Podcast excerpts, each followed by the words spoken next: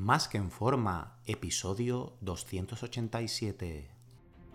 Bienvenidos a Más que en forma con Antonio Yuste, el programa donde conseguirás transformar tu físico y rendimiento para ser tu mejor versión con la ayuda de personas extraordinarias que ya lo han conseguido.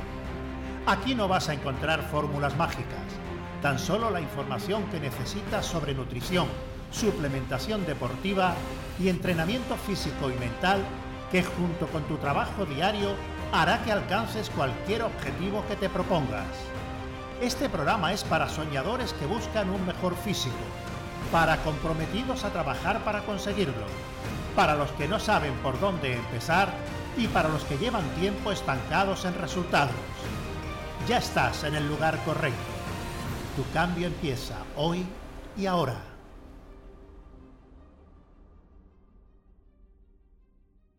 Muy buenas y bienvenido a un nuevo programa. Recuerda que he abierto plazas para que puedas ser tu entrenador y dietista y trabajar uno a uno de la mano online para diseñarte tus dietas, entrenos y llevarte el seguimiento diario para que consigas tu objetivo físico y de rendimiento de la forma más rápida, segura y sostenible posible. Así que si te interesa que trabajemos juntos, reserva tu cita por teléfono conmigo en antoniuste.com barra ayúdame. antoniuste.com barra ayúdame. Los entrenos y dietas que se ven por internet para ponerse en forma, pues bueno, no es para gente que tiene obesidad, sino las que tienen algo de sobrepeso. Cuando superas el 25% del total del peso corporal en forma de grasa, ya entramos en calificarse como obesidad. Personas con obesidad que desean dar el paso a ponerse en forma y dejar atrás ese aspecto en el espejo que no les gusta, ganar energía y salud, se encuentran con muchísimos problemas al hacerlo, ya que se encuentran por internet pues rutinas de entrenamiento con saltos, flexiones dominadas, comer pescado con brócoli por la noche que ni han comido en su vida ni son capaces de hacerlo. Y cuando se van a un profesional, pues bueno, es más de lo mismo. El profesional va a lo fácil, no están teniendo en cuenta su patrón alimentario durante años, ni que no pueden hacer un entreno de copia y pega que le funciona a la mayoría, que tiene que quitarse solo algunos kilos de encima, sin esa ansiedad por la comida.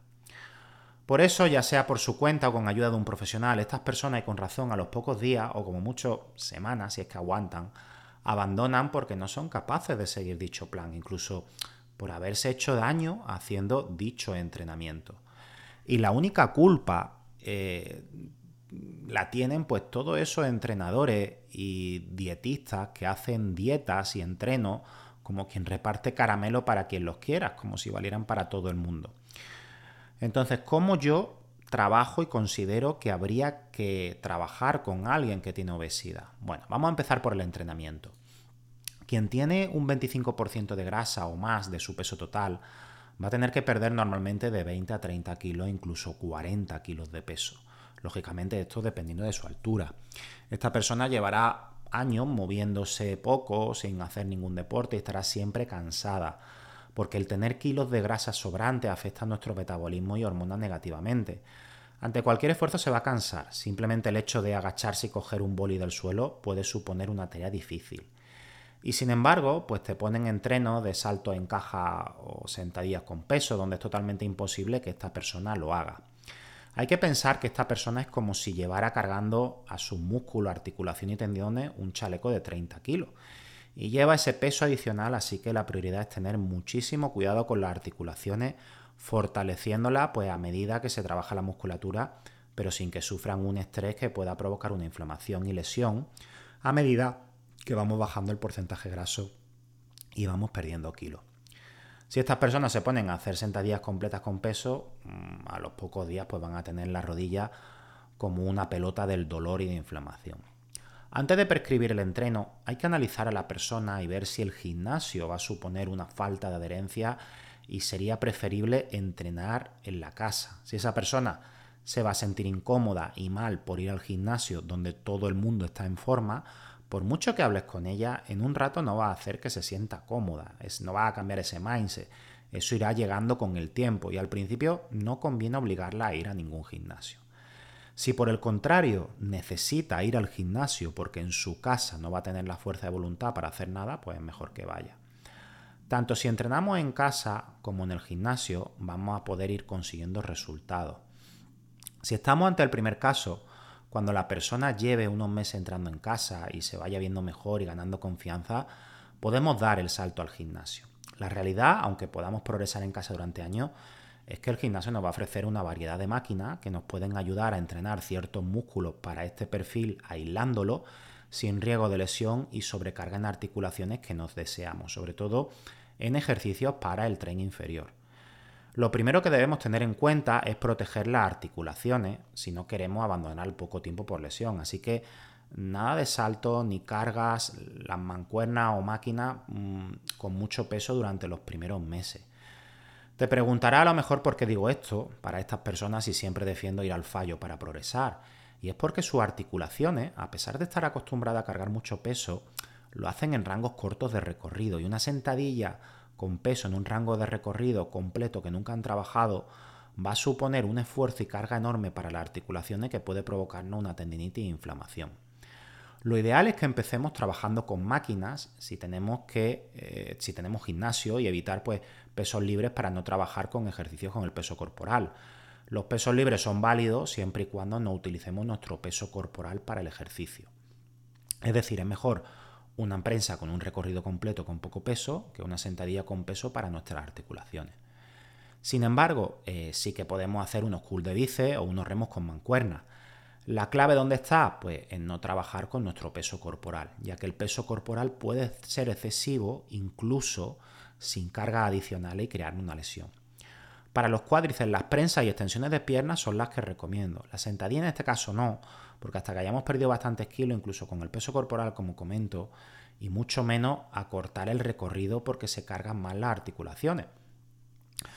Porque podemos cargar peso y confiarnos, decir, bueno, bajo menos y le cargo peso. Eso es lo peor que podemos hacer. Las dominadas, incluso asistidas, no tienen sentido del gran peso que tendríamos que quitarle. Entonces, por eso es mejor los jalones. Siempre intentaremos máquinas y ejercicios sentados. Como cardio, mm, nunca jamás correr o algún ejercicio con impacto. Siempre andar, elíptica o bicicleta. Esto lo haríamos durante unos meses. Por supuesto, con una sobrecarga progresiva, donde a los 2-3 meses ya podamos entrenar al fallo con este tipo de entreno y cuando ya nos sobren pues menos de 10 kilos para estar a un 10% de grasa y un 15 en mujeres, pues podemos incluir ejercicios libres con peso corporal y carga como las sentadillas y similares.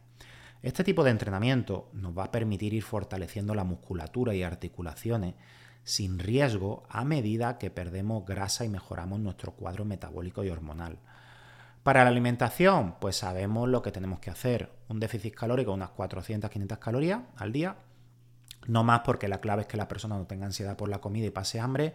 Sus 2 gramos de proteína por kilo de peso magro, algo de grasa y mantener bajos los carbohidratos. Al principio, pretender que una persona siga 7 días a la semana este tipo de alimentación cuando lleva años comiendo comida basura toda hora y la ansiedad por la comida basura y adicción es grande, es muy difícil. Así que yo suelo empezar con introducir el desayuno, por ejemplo, la primera semana, luego le sumamos la merienda y así poco a poco. Incluso al principio un día fuera de dieta totalmente, que coma lo que le apetezca cada dos, tres días.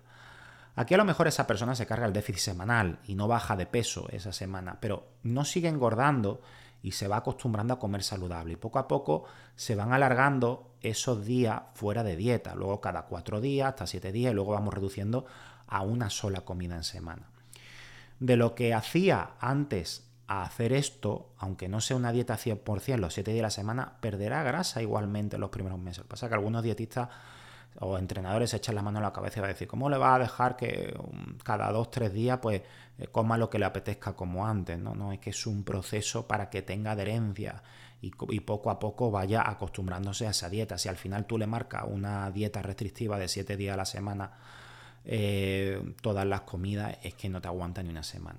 Y es un proceso que no genera hambre, ni ansiedad, ni un cambio drástico, drástico perdón, se va adaptando a la persona sin riesgo que facilita la adherencia. El problema es que esto requiere una personalización y un planteamiento que no suelen enseñar en ninguna formación y que suele ser sentido común, que por desgracia la mayoría no aplica y va a lo fácil, o que simplemente no tiene. Pero que si tienes obesidad y quieres dar el paso para mejorar tu físico y salud, te sirvan estas pautas para conseguirlo de una vez por todas sin perjudicarte.